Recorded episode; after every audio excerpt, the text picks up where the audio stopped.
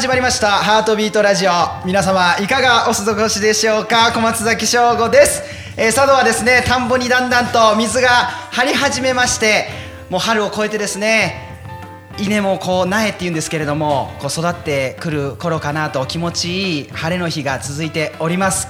本日は、えー、私とですねこちらにいらっしゃる皆様声聞かせてください。藤本陽子です。陽子さん。そして中込健太です。健太さんそして池永レオ良太郎です。良太郎さんの。大島大島とちょっと信用大切にしました。ちょっとびっくりした今。この3人とですね一緒にですね6月にですね浅草で初演を迎えます「命燃やして」の舞台についてのお話をメインにお届けしてまいりたいと思っております。よろしくお願いします。お願いします。お願いいたします。本日はですねこう陽子さんにですねお呼び立てしてわざわざお越しいただいたのにも理由がちゃんとございます。あのなんで私なんだっていうねことを思ってらっしゃると事前にお聞きしましたけれどもちゃんと理由があるんですよリスナーの皆さん。それはですねこの番組のですね後半にちゃんとわかりますので楽しみにしておいてください。はい。で亮太郎君演出ということで。はい。よろしくお願いします。で健太さんにもですねいろいろ話をどんどん振っていきたいなと思いますので。やい。最近その「やい」っていうの流行ってるんですよね健太さんの中で。やい。流行ってます。リスナーの皆さんこの「やい」チェックしといてくださいね。今流行ってますから。じゃあタイトルコールいきましょうか。それでは参りましょう。ハートビートラジはいよろしくお願いします。やいということで。やいやい早速始めてまいります。はい。最初はですねあの事前にインスタの方で募集しましたメッセージはい。いくつか届いてますのでご紹介してまいりたいと思います。ありがとうございます。はい、はい。えー浅草公園行きますというメッセージいただいております。ありがとうございます。ありがとうございます。楽しみにしております。で皆さんに質問ですがと。どうやったら作曲ができますかとこう一言まっすぐな質問が来ておりますけれども作曲について亮太郎君じゃあちょっとあ僕。はい。今ね大スランプ。リアルな声来ました。ちょっと今ねうん。作品作りちょっとはいい。つもとテンション違うと思うんですけどうん、山ごもりをしてます？してまして。おこもり中。はい全然ね進まないんだよね。これですよ皆さん、まあ作品に対しての作曲ですかね。はい作曲自体はそんなに、あのねいつでもできちゃうんですけど、うんうん。うんこういう曲を書こうとか、うん。こういうこの作品のここに入る曲を書こうとかやるとね、もうなかなか今いや海のねで海の苦しみというやつですよ、皆様。まあこれをね求めてますから。いやいいですね。あいいんですけど、今回ね。どうやったら作曲ができるかっていう質問にお答えするとですね、はいはい。まずはやってみないとわからないというなるほどことですね。うん。いいですね。とりあえず作ってみて、まあ、僕悪い癖なんですけど、うん。僕がこれ100%これがいいって思わない限りあんま人に見せないんですよね。なるほど。あのこれ良くないんですけど、うんうんうん。でも結構、うんなんか自分の作品に自信を持って、あこれがいいですってパッて出せる自信が、まあ、あればいいんですけど僕の場合それがねあんまりないというか結構自分でもはいはい。ハードルをどんどん高くしていくタイプなんで。みんなの前に出てくるまでに結構そうそうそう。貯めるんだ。まあ、作曲自体はもう思っあの正解とかないんで、うんうん。あのもうこれでバーンってやって、これが僕の私の曲ですっつってボンって見せるとこがまず第一歩じゃないですかね。そこからいろんななんか試行錯誤して次につながると思うんで、うん。それが、えー自分に対するアドバイスでも 今ね話しながら、はい。はい。い、やいいですね、はい。まずはアウトプットしてみるということでした、健太さんとかどうですか？作曲これまで。そうですね。僕は作曲することはあんまりないんですけど、はい。時々やっぱ生まれてする時は、はい。そうですね。やっぱこんな音を自分が聞いてみたいとか、はい。まずそういう欲望をですね、全て詰め込んだおう手書きの楽譜を書いて やっぱそのみんなにその最初出す時ってやっぱすごい緊張するなと思って、はいそういうので一回自分はこういう風なのが聞いてみたいっていうのを、とにかくこう書きたくって出すという感じですね。なるほど。健太さんの場合あの楽譜もあの 作品の一部ですそうなんですよ。温度感がめちゃくちゃ伝わってくるんですよね挿絵もこう有名ですけれども今や。でそうするとあとはその場にいるみんなが、いやこうした方がこういいんじゃないとかいう感じで、まあ、みんなでそこから作っていくので、まあ、自分だけじゃないなっていうのはちょっと鼓動のなんか作業の中ではすごく感じているところです。なるほど、ありがとうございます。ということでした。ありがとうございますメッセージ。どんどん次いきますね。また健太さんの MC でのラジオが聞きたいですということで。僕が回していかなきゃいけないのか。っていうところとそういうことをしなきゃいけないのでっていうあの回ですね。あ面白かったです、ありましたはい。健太さん回しの回またやってくださいという声ぜひ。はい、で良太郎さんの命が大好きすぎてずっと聞いています。作ってくれてありがとうございますということで。ありがとうございます、ええ。元気出してあ僕？そうだよあうん元気。元気。元気は元気あ元気は元気なんですね。はい、え地元平塚での公演楽しみにしてます。ありがとうございます。ありがとうございます。はい。えー浅草以外に東京か神奈川では公演ありませんか？あ後ほどですね公演中もお知らせしますの今で、平塚って出てましたねそうですね。神奈川。やりますね。ははいい、ありますね、えーもう一つ。太鼓。まああと舞台以外で命を燃やしているものはありますか？ということでございますけれどもこれ陽子さんあります？引っ込まないでくださいよ。来ると思ってなかったですよね今。思ってなかった。やってきますよどんどん、命燃やすね、はい今命燃やしてるなーっていう感じるもうの、んそうね。夫婦関係かな？おお深っ吉川さんとの。はい。そこに命燃やしてると。うん大切だよね。大切ですよね、うん。やっぱりパートナーって。なるほど。ね。喧まあ、嘩まさに今あのーなんでこのお話されてるのかなって僕的に想像してるんですけど 今この収録している直前ですね。あの吉川さんとのお二人の二人アンギャのお稽古二人でやられてこの現場にラジオの現場に来られてるんですよね、そうです。痛感されてました。命燃やさなきゃなっていうのそう そういうことだったのかなと思いますけれども、うん。そうですそうです。そうですか、はい。ちょっと楽しみですねその二人の二人アンギャも、はい。リスナーの皆さんもぜひこのお二人の舞台舞台というかもうあの生き様？さらし公演みたいな。いいね。生き様さらし公演みたいな二人アンギャというですね企画ございますのでちょっとチェックしてみてください。健太さんありますか？何か？舞台以外で最近最近あの、昼休みにみんなで筋トレしたりあああなるほど。あのするのにハマってますね。なるほど。信じられないぐらい疲れます。稽古以外の時間でそうだねやられてるやつですね。特にレオとか、はいは腕立て1000回。1000回？なんかこう小分けにしてやってて今日も。い。はい一日腕立てしてたよね。稽古場で。どこに向かってるんだすごいですね。どでかい丸太持ってそうそうそう。スクワットとかされてましたもんね皆さん。そうなんか何を目指してるかわからない。ですけど体作りというか強いね。はい。強い体。強なりたい。強なりたいっていうのをテーマに。もう自分強いと思います健太さん強なりたい飽くなき探求心でやっておりますけれども。十分強いです。なるほどね。良太郎は何かあります？いや今はもうこれしかない。そうですね。これでした。はい。まさに。これってあの命燃やして、ね。はい。まんまです、はい。舞台でございますということで、はい。ありがとうございます。削ってます。燃やしてというかもう削ってる。削ってやっております、まあこれぐらいにしといてですね、はい。えーここからですね。その削ってるというふうに良太郎がいや言っておりまして「命燃やして」という舞台についてお話ちょっといろいろ伺っていきたいと思うんですけれども、はい。皆さんもちょっと気になってるかなと思うんですけれどもなんでこの「命燃やして」っていうタイトルにしたのかなっていうのをちょっとお聞きしたいんですけども。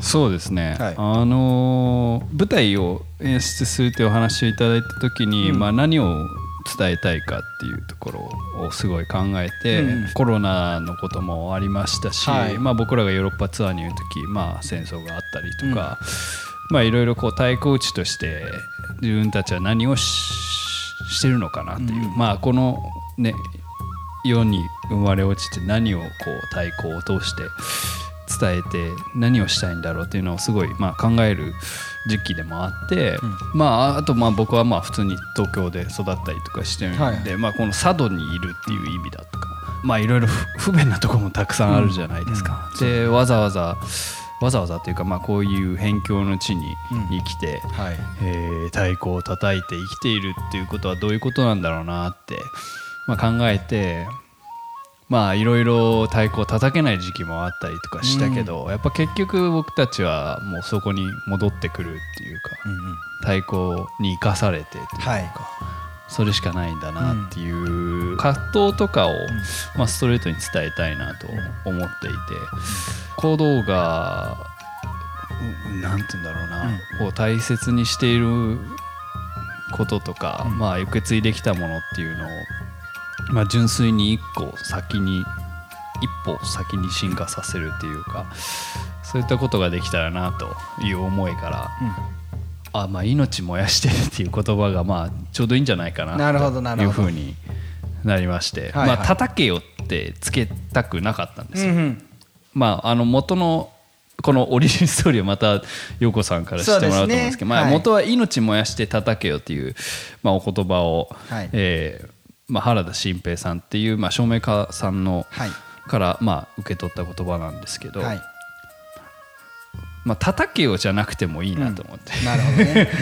命燃やして生きるっていうことがやっぱ今の世の中にこう必要なメッセージなんじゃないかなと思っていて、まあ、情報で世の中いろんなもので溢れてますし、何かにこう打ち込むっていうことだったり何かを長い時間かけてやるっていうことがなかなか薄れていく世の中で、もう馬鹿正直に太鼓と向き合っている僕たちが佐渡から都会に殴り込みに行くみたいな。いいね。なんかそういった今世界をフェーズに来てんじゃないかなと思ってこういうシンプルなことっていうか、うん。なんていうかね、まあ、時代逆行してるとか言われた時ももちろんことたくさんありますし、今でも言う人もいると思うんですけど、まあ、それがなんかすごい古道の素敵なところなんじゃないかなと思っていて、そこをまあどう伝えようかと今まあ苦悶しているなるほど。はい。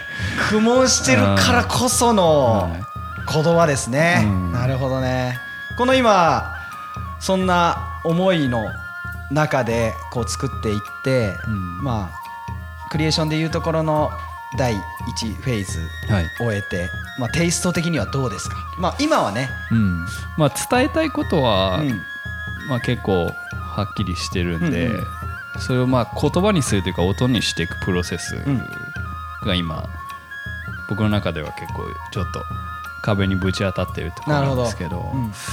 うんなんかでも鼓動のメンバーで鼓動が何かやればいいものができるっていうのはもう確信しているので、はい。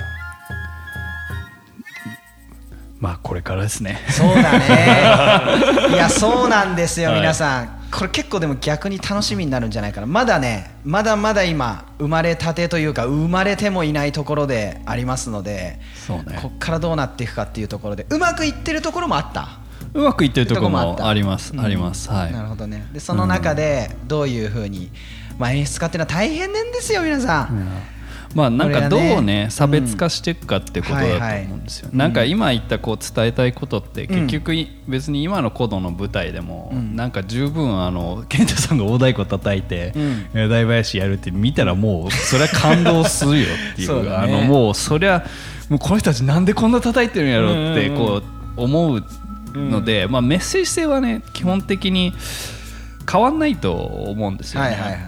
まあ、今回はそれをフォーカスをもっと水木っていうか、うん。まあ、女性の太鼓打ちに当てて、なんかちょっと違う切り口からうん。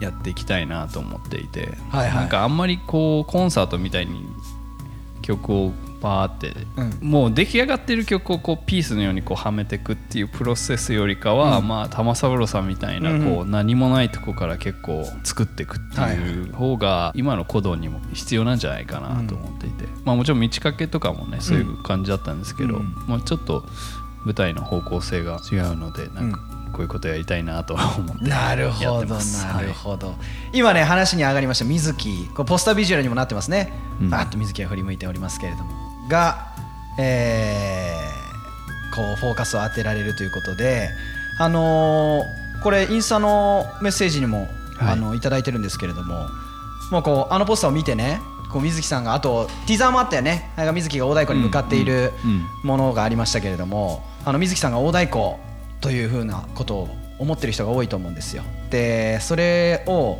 水木も受けてどういう反応しましたかと。ああいうビジュアルメインビジュアルになるよとか水木をこうフォーカスしていくんだって亮太郎がこう伝えた時に水木さんの反応とあと皆さんの反応はどうでしたっていうメッセージ来てるんですけどどんな感じだった？水木。あ水木。うん。自身。は、まあ、まあ他の媒体でのインタビューとかでも言ってましたけど、うん。やっぱ不安とかそうね、まあ、そういうのはたくさんあって、まあ、今でも多分そういうのと戦ってると思,、うん。思いますけど、うんみんなのは みんなの反応どうだったのかな？ど どうでした？ケンさん。あんまり。あのティザーも健太さんの背中から水木背中バーン みたいな結構わかりやすい感じに仕上がってましたけど、そう聞いた時どうでした？健太さん的には。でも僕はなんかすごい面白いなと思って、なんかなんか大太鼓ってこう一つ象徴的なものでもあるんですけどいろんな今若手の人もみんなチャレンジしてるし、はいはい。なんかやっぱいろんな打ち手が見てみたいって自分の中でもあったので、その中でも水木が叩くっていうのはすごく面白そうだなと思って、ね。そうですね。もうあの暇さえあったらですね大太鼓売ってますよ。皆さん水木は今。その前のこの前の週とかね毎日やってましたね。みんなが帰ってからそう。2時間ぐらいず2時間っとマンツーマンでやっうん健太さんからいろいろ伝える部分もあるし水木から出てきたものを健太さんがこうしたらああしたらっつってうん。2人がやり取りしてやってる感じで。僕たちももうその全体の流れの中で水木のお太鼓見ている時にもう完全に見守ってるスタイル。ですねいけーみたいな。ねすごいよいねやでもよう打つなーっていうところありますよ。いや楽しみにしてください。本当に皆さんすごい打ってます。彼女っていう感じですね。はいメッセージの答えとしては。そんな先週とか。陽子さん的にあはあそうね。どうですか？いやーついにこの日が来たか やっぱり女性の可能性っていうのを引き出そうとしてくれてるっていうのがすごく嬉しいなって思いました。だから水木がねそれにどう答えるかっていう時に、やっぱりこれまで素晴らしい演奏をしてきた人たちにとらわれないでほしいな。なるほど。っていうのはある。はい。うん、でまあその段階を踏んで見つけていくことだとは思うんですけれども、はでも、まあ、目指すところはやっぱり水木の水木たる太鼓、お。うん、それできる人だと思ってます。はい。心強いお言葉をいただきました。聞いてるか水木 聞いてくれこのラジオ本当に。頑張れよっていうところでしどんどんどんどん揉んでね作ってる最中なんですけれども、そうですね。印象的だったやっぱりなんか僕はそのテテーマというかメッセージがこうはっきりあるっていう舞台はなんかコードの中では意外となかったなと思って、なんかその自分たちの葛藤みたいなところに焦点を当てたところとかはすごい面白いなと思って、なんか斬新な感じがしてクリエーションもすごいなんか刺激的でしたね。まあ演出家に聞くのはあれかもしれないですけれどもどう,、どうでしたか？クリエーション。クリエーションね、まあ僕が頑張んないと思うん でもまあケントさんが言ったようにあの葛藤とか、まあ、そういったネガティブなものって、まあうーんあんまりこうお客さんに見せるべきではないっはいてはいはい。思う方もいると思うんですよ、まあ、特に日本とかはそうなんじゃないかなってうん。思っていて、まあもちろんそのお客さんに夢を見させるっていうことは僕の、はいはい。僕らの仕事なわけですから、まあ、もちろん最終的にはねそれを昇華させて、はい。あのいい気持ちになって私も頑張ろうって思わせるっていうようなはいはい。舞台にしようと思ってるんですけど、まあやっぱ今いなんか今ってもう本当に情報が溢れてるじゃないですか、うんはい。だから結構皆さんインプットもアウトプットもすごい早いんですよ、うん。で僕玉三郎さんにすごいあの言われた言葉ではいはい。自分がすごい大切にしている言葉があるんですけど、もうこれ聞いたらえっ？て思う。思うんですけど、はい。もう光ファイバーで出てっちゃうのよってあ言われたんですよ。でそれパッて聞いてなんかわかんないですけど、まあ、話の光ファイバーの話の流れとしては、やっぱり今そういったもので溢れてる世の中だからなんかそういった悲しみだったり、まあ嬉しさでもなんかいろんな感情と向き合うそれを持ちか帰って真剣にその感情と向き合う時間が少ないんだってなるほど。おっしゃっていて、はい。まあ葛藤とかもまさにそうですよね、なんか悩みとかをこう本気でもうおかしくなるぐらい、自分がわけわかんなくなるぐらい悩んだりするっていうプロセスがやっぱ僕すごい必要なんじゃないかなと思って、まあ僕結構そういうタイプなんですけど、もう本当にもうそれくらい苦しみ苦しみっていうかね、なんかその苦しみとかがこうポジティブネガティブっていう次元で考えてちゃダメだなと思ってなるほどね。まあ、体験の一つなんで、うんうん。あのーねだからそういうことをしたいなと鼓動として。なるほど。んかあんまりこう上辺を撫でるようなことはしたくなくて、だからもうめんどん申し訳ないんですけど出てる人はもう結構苦しんでほしいっていうか、うん、苦しい舞台にしたいなるほどなるほどやっぱりそれがなんかいいんじゃないかなって、勝手に思ってます、いやーい。いいじゃないですか。はい、エピソードじゃないけど。いやいやありがとうう、ありがとう。という今もう自分もだからさっきドア頭から言ってますけどすごいしっかり悩んでね。真っ向から勝負して今いる状態だからこそなんだろうと思うしこれからだからそこからどういう音が生まれてくるのかなっていうのをきっとなんか楽しみにしておいていただけたらなっていうのが僕としてはリスナーの皆さんだったり見に来てくださる皆さんには思いますけれども。ね、もう一つはまあティザーで、まあ、自分の話するのもあれなんですけれどもあの言葉みたいなところもすごい大きなピースで使われてて、今回。あのーセリフみたいなの喋ってるの僕なんですけど実は。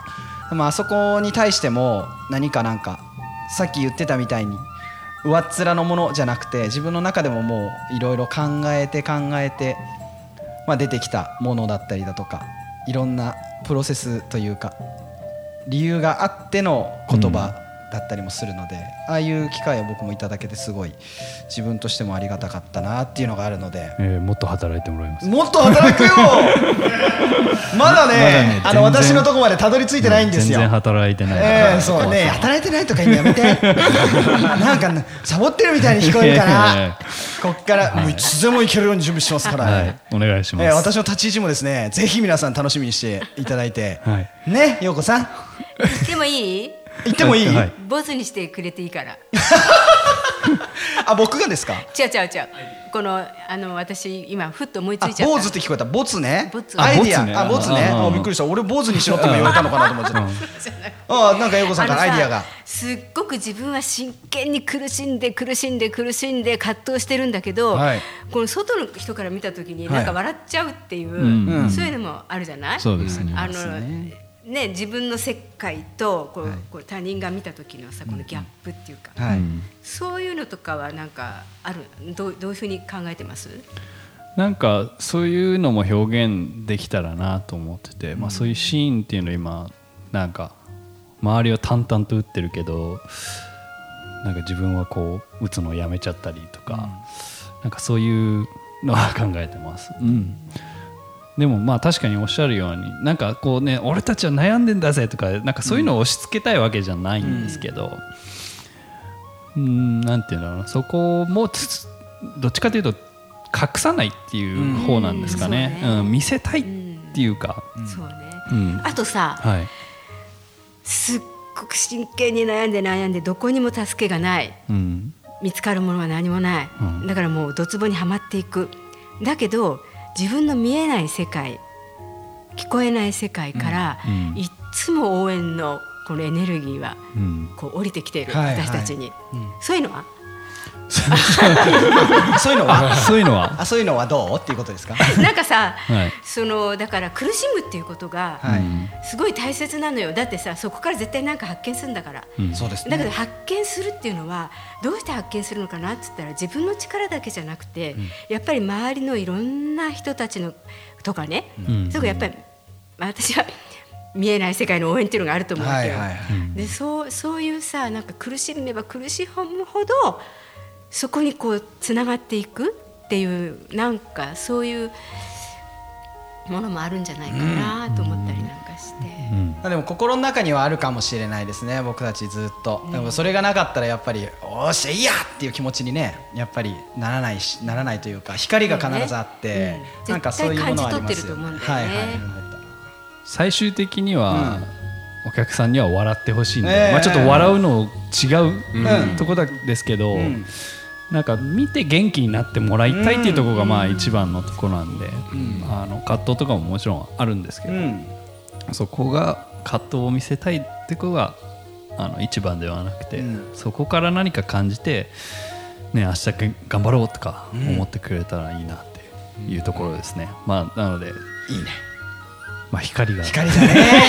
光ですね陽子さん。最終的には光に、いやはい。うん。水木もすごい大任だよね本当にね。そうですよ。ねうん頑張ってほしいね、まあ、大変です、あまあ、水木一人じゃないけど、うん。でもやっぱりね、はい。象徴的な存在として、はい。みんなの力で光がね。見えるように、頑張りましょうね。はい、ということでクリエーションについてここまでお話を伺ってきたんですけれども、一旦 CM 挟みまして次はですね、この冒頭から言っておりますこのタイトルにもありました「命燃やして」でこの後叩けよ」ってね先ほどもありましたけれども原田新平さんからいただいたお言葉鼓動が大切にしているお言葉ですけれどもそれについてね陽子さんにお話ちょっといろいろ伺っていけたらなというふうに思っております。はいということで一旦 CM です。古道浅草公園命燃やして毎年恒例の浅草公会堂での公演今年は私池永レオ良太郎が演出いたします。詳しい情報は概要欄をチェック。劇場でお待ちしております。ということで命燃やして叩けよという言葉とのまあ出会いまでですかね。原田新平さんという方のまずご紹介から陽子さんしていただいてもよろしいですか？はい原田新平さんは1977年から、はい。あだからオンデコ座の頃ですね、はい。あの関わってくださるようになって、はい。やっぱりデンさんが見つけてきた、はい。あの舞台の照明。はい。ステージライティングスタッフっていうはい。会, 会社にねはい。いらして、その照明のセンスっていう世界、はい。世界観っていうのにデンさんがもう続婚なるほどなったわけです。はい。で私は76年に入ったので、はい。あのその翌年だったんだけども、あの新宿厚生年金会館だったからだからとにかく、はいオンデコ座は走って太鼓叩いてね稽古してっていうことをずっと繰り返してきててあのそんなに舞台活動してなかったわけですよそんなにというか、だから本当に学校行ってやったりとか、まあほん素人集団だったわけ。舞台の機構も何にも分かんない。でそれがいきなりその大きなステージに立ったわけだから本当照明大変だったと思います。新平さんは。だからその当時のね。はい、はいでデンさんはその演出家なんだけれども演出家としてその当時どうだったかなピタッと寄り添ってみたいな感じじゃなかった部分もあったと思うんですよね。はい。ですのでその新平さんもともと演出家になりたかったんですって。なのでそういう目で鼓動の何にも準備ができてない何にも知らない人たちに対して、お前らこれでどうなってんだみたいな感じでものすごい厳しく指導してくださったんですよ。これも知らないのかあれも知らないのか走れみたいな感じで。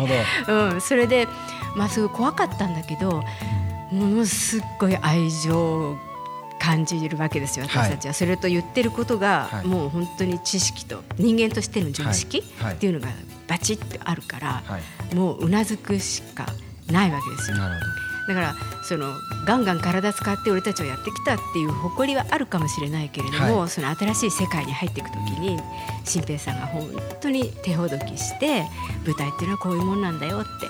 だから私もおことで参加してたんですけれども、はい。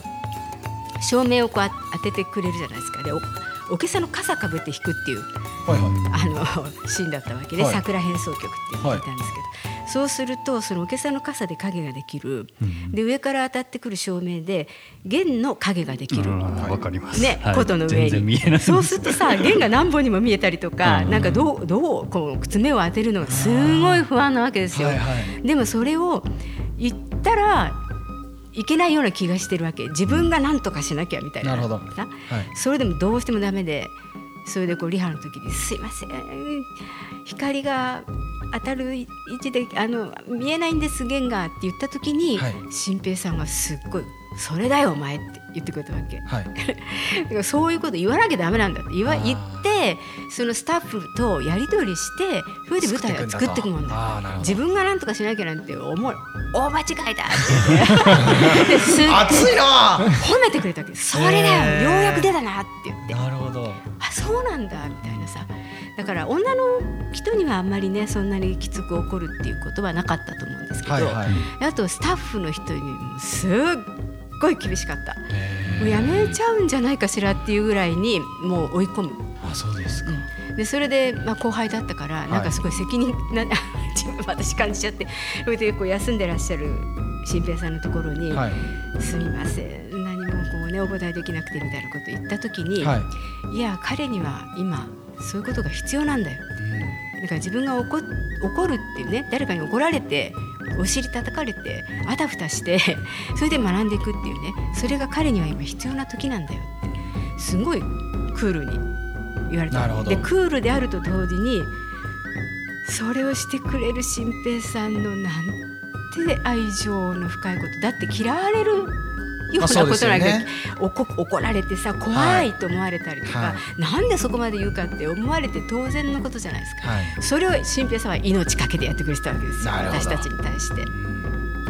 本当にだからもう舞台の123ね足をこう踏み出していくのを教えてくれたのは新平さんですなね。るほど。もう本当に古道の前というかこの基礎のキーですよね。ね。舞台に太鼓を持って立つっていうところで一番エネルギーを一番というかその当時支えてくれた方というね感じですね、なるほど。それで終わったら一緒に酒飲みに行くとかさお部へー屋にみんな呼んではいはもう飲んで飲んで飲んで飲むとホルモンの話になったって私は聞いたことないんですけど。いホルモンの話？ホルモンっていうのは焼肉ですか？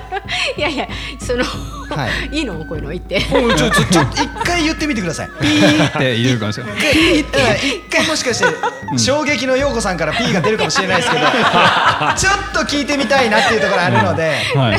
聞かせていただいてもいいですか？その年頃の男性と女性なわけじゃないですか。はいはい。あとお互いホルモンね。でこう呼び合うものなんだと、はいはいはそれが人間なんだと、はい。いんだそれでと、はい。でもオンデコザははい。当時、あの何、えーテレビラジオ新聞なしお酒なし、はい。でお付き合い男女のお付き合いなし。はい。それが決まり事だったはいはいはい。ね。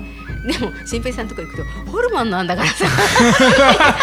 いや私は聞いた聞いたわけじゃないから自分で、あはい。でも人づてに聞くとホルモンっていうのが必ず出てくるっていう、ホルモン。なるほど。そういう話だったんですね。全然 P じゃない全然まあじゃない、まあギリね。ギリね。うんなるほど。当時のね。ねでもほら私たちはやっぱりこうねルールっていうか、はいはいはいそういうのがあるから、そんなにねやっぱりハメは外せないなるほど。現実っていうのはあったんですけどね。でいろんな世界見せてくれてるっていうことですよね新平さんが、ね。なるほど。でいろんな言葉もかけてくださって、ああとねもう一つ言わなきゃいけないの。あはい。新平さんは、はい。清子さんとはい。千恵子さんとはい。私のことをはい。サンババって言ったの。えっとこれ、えっと、どうフォローしたらいいどうどうしどう？えっとごめんなさい僕一回笑いで入っちゃったり健太さんが今あの腕組んで「おーっ」ってなっちゃったんですけど。いやななんですか？それはねこうはい。愛情を込めて、はい。サンババって呼んでくれるわけよ。で最初はね、はい。なんかカチンってしたよねやっぱり。30代とかじゃないですか。そりゃカチンとしますよ。ねあとでえそりゃカチンとしますよ。それでさ、はい。でもねそれはなぜかと、まあ、30から4020清子さんは20代だったかな、はい。それでどうしてかっていうとババアになれと。ね。ほババアになるまでお前たちははオンデコ座の中ではいはい。その場所を築けよほとね。そんじょそこらの女たちははい。居続けられないぞ、うなるほど。そう。男の世界の中で女が生きるってことはどういうことなんだ、はい。ちゃんと生きていけよっていうさそれも私たちに対するすっごい励ましだったわけ。なるほど。じゃあそうですか、そのご説明も一発目の三ババの言葉と一緒じゃなくて後々なんですよね。一緒に教えてくれたんですか？一発目の時はさもうはい。呆然としちゃうよね。そうですよね。えなんで？なんで？ってなりますよね。なんでバーバーなの？あ笑っていいんだのか。どうなんだろうか。で 他にさ他に若い女の人がいたわけでもなかったはいはいはい。あの頃。あいたんだっけな。ちょっと忘れちゃったけど、はい。そのお三方が。そなるほど。うだから最初に入ってきた、ね、女性3人、はい。清子さんが清子さんが一番早くて、はいはいはい。千恵子さんで私、ええ。でその最初入ってきたその3人が、はい。そのまあねおばあさん的な存在として、はい。まあ行けよみたいな感じかな。頑張れ頑張れって励ましのさあのお名付けをいただいたんだと思います。なるほど結果的にお三方ともここまで残ってらっしゃいますもんね。そのお言葉の話ではなく。えそのワードの話ではなく。でもインプットされたよねきっともしかしたら。なんか頑張んなきゃねって、それぐらいどしんときたと、へえ。いろんなお言葉くださってますね。ねいやだからその中で命燃やして叩けよという言葉につながっていくわけなんですが、はそこまでのそうね。エピソードいいですか？まだまだありそうではありますが。あいやもうこれで。あね。あもう大丈夫。思い出のホルモンと ホルモンホルモン。の話はね言うつもりなかったんだけどあそうなんですか？出てきちゃった。ごめんなさい。ゃあ次回のタイトルはホルモン。その次はサンババサンバあサンババっていう。これユニットとかできちゃうんじゃないですか？やめなさい。あごめんなさい。ほらほらありがとう。叱ってくれてありがとう。ごめんなさい。本題行きましょう本題。本題はい本題行きましょう。その1991年の7月のギャザリングっていうはいコンサートはいですね。でギャザリングっていうのはあのレナード・エトーがねはい。この通常の古道、オンデコ座からねはい。こう来た古道の、はい。い、わゆる皆さんがよく分かってる、うん、これぞ古道だこれぞ古道という、はい。そういう舞台じゃなくて、はい。いろいろ冒険したいうん知らない世界と出会って、はい。なんか新しいチャレンジして今まで見たことのないところへ行きたい。はい。っていうことで始まったんですよね。それであの、まあ、この年はオーケストラの方たちとやったりと日野さんとかレシー・ライトさんとかね、はい。そういう方たちがゲストだだったんですけどゲも、はい。もう直前にあの倒れられて新平さんが。はい。それでもうその全部新平さんがされてたわけだからどうするっていうことになってなるほどでその時に社長さんの、えー、とあ中島さんだったかな？っていう方うんはいがはい。代わりにはい。スッと入ってくださって、あ代役でというやってくださったんですね、はいはい。すごく私たちのことを励ましてくださって。それで、まあ、どのどのぐらいの、ね、具合の悪さかっていうのも全然分からず、はい。ものすごいこう舞台に向かわなくちゃいけない中でも、はい。もう私たちの中には新平さんはなくてはならない、そのお仕事だけじゃない関わりとしてあったので。あのまあ、心はこう乱れる部分もあったわけですよね。ねでも新平さんが心配しないように頑張らなくちゃと思ってたところに、はい。その命燃やして叩けよっていうはい。電報が病院から来たわけですよ。えー、なるほど。あのもう現場にですか？現場に。ホールに。ホールに。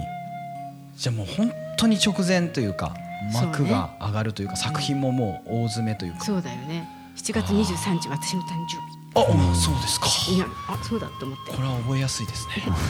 そう。だからさもうみんな泣きました。いやー、そうなんですね。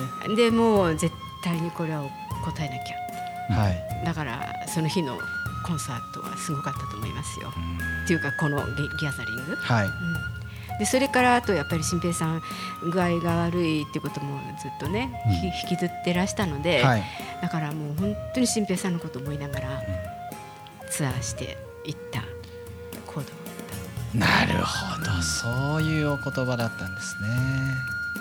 ありがとうございます、もうだって何年ですか？それからずっとやっぱり僕たち、まあ、本のね、うん。タイトルにも、まあ、なってたりだとかしますけれども本当に大切に大切にというかこれほどやっぱりマッチする言葉というかうね。バチーンってくる言葉ね、ないなっていう思うよね、なんかね。ケンさんとかどうですか？いやその新平さんがその照明家さんだったってお話は聞いてたんですけどそれほどのこう関係性という中だったのあまり存じてなかったのであなんかそういう方からいただいた本当に。あなんか当時のメンバーに本当に響いた言葉なんだなって思って、なんかすごく大切なメッセージだなって今思いました。はい。良太郎とかどう？話聞いてみて。ね。あのいや感動した。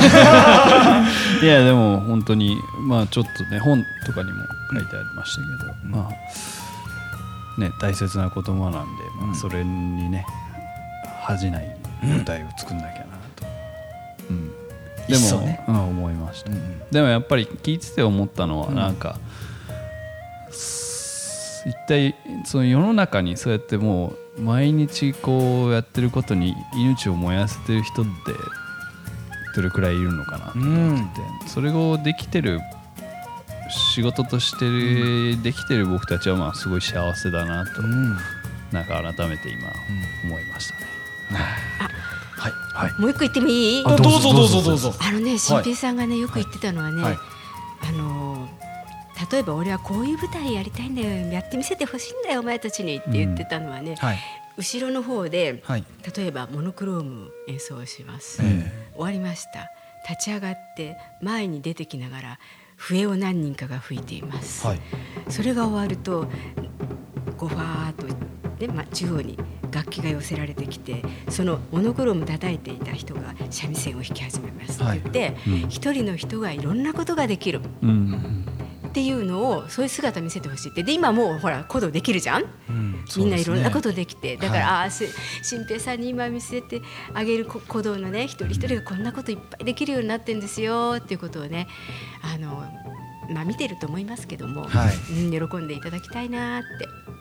なる思っほどてます。いやだからそのこのお言葉をいただいた時にその作ってたギャザリングっていうもののあのプロセスというかテーマも、まあ、今のこの舞台の良太郎が今葛藤してるテーマ新しいものだったりだとかいろんな挑戦をしていくっていうところとあすごいマッチというか縁を感じるなって今話聞いてて思ってなんかやっぱ意味があるなっていうのをしみじみ思っちゃいましたね私は。はい、すごいな、うん。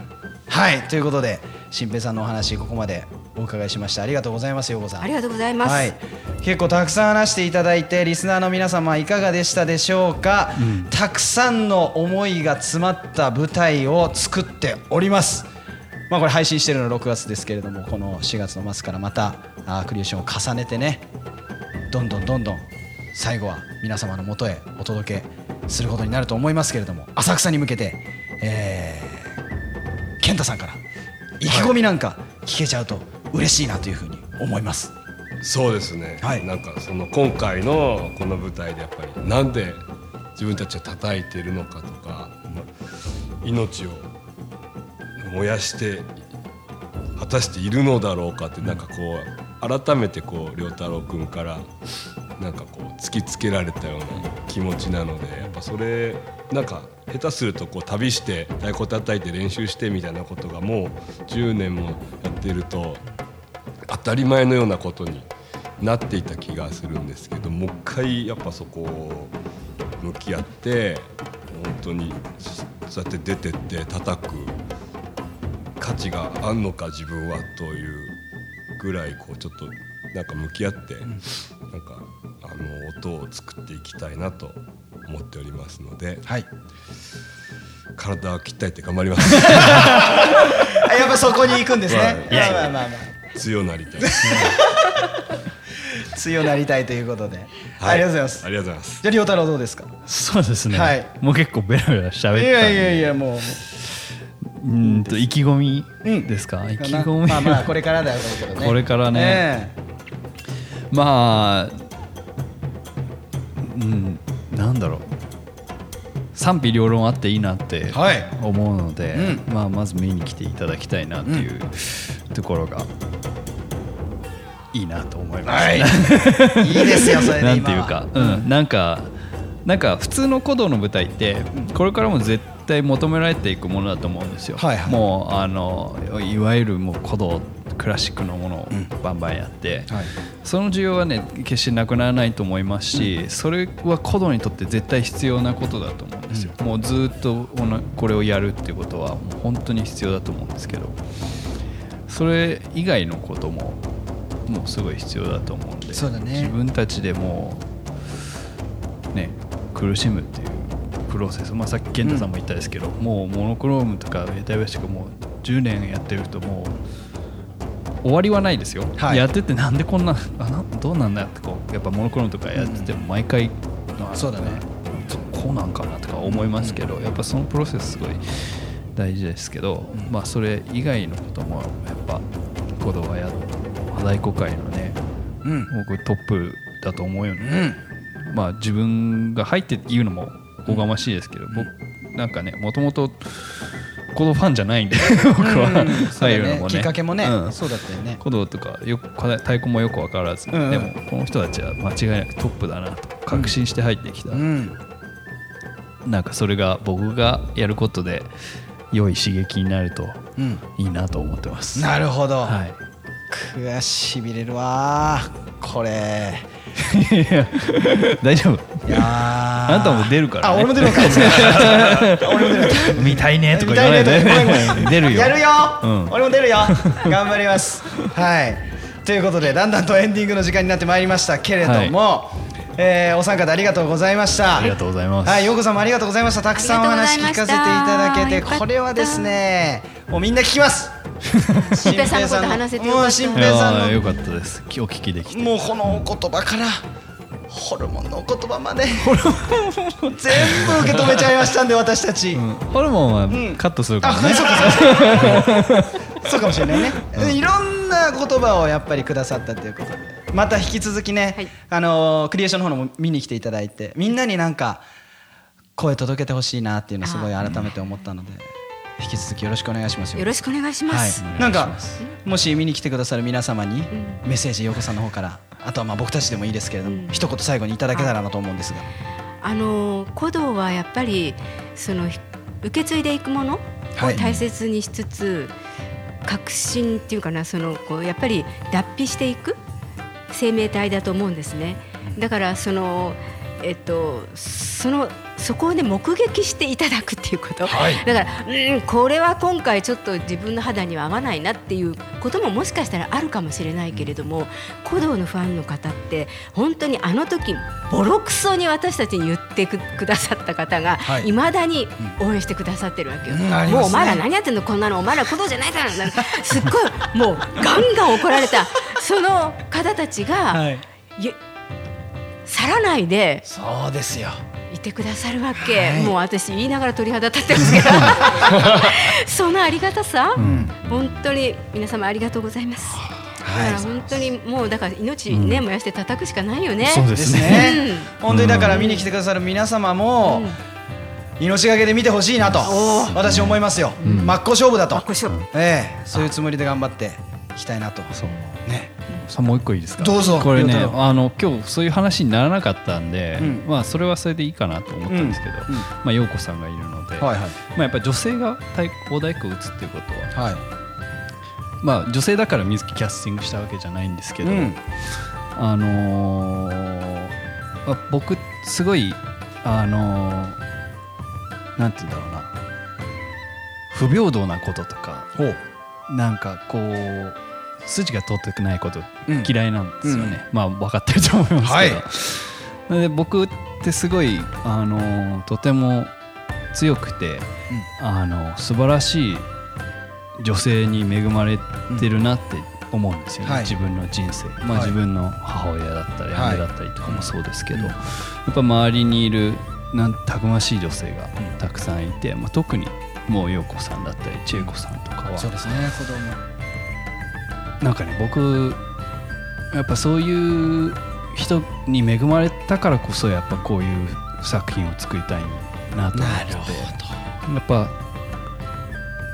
うん、そういういろんなものをねあのまとわりつくそういう偏見だとか、はい。こう何々だからできないっていうのをもう、まあ、僕もね日系アメリカ人だからアメリカ人は太鼓叩けないってもう何回言われたかわかんないですけどなんかそういうのをどんどんぶっ壊していきたいなと思っているので、もう本当に陽子さんね、今日来てくださって本当にありがとうございます。こちらこそありがとう。ありがとうございました。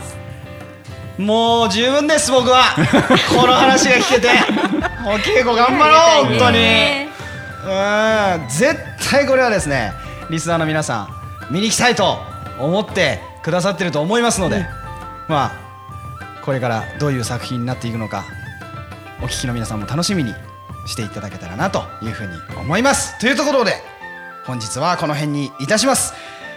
ハートビートラジオ引き続き応援よろしくお願いします。メッセージ募集しております。SNS での発信もございますしメッセージフォームの方にですねぜひ今回のこの放送の感想などなどあの寄せていただきましたら読んでいきますので、えー最近はですねちょこっとハートビートラジオの方でもですねすぐにメッセージを読んでこう皆さんに答えていくっていうスタイルのラジオも始まっておりますからそちらも注目していただけたら嬉しいなというふうに思っております。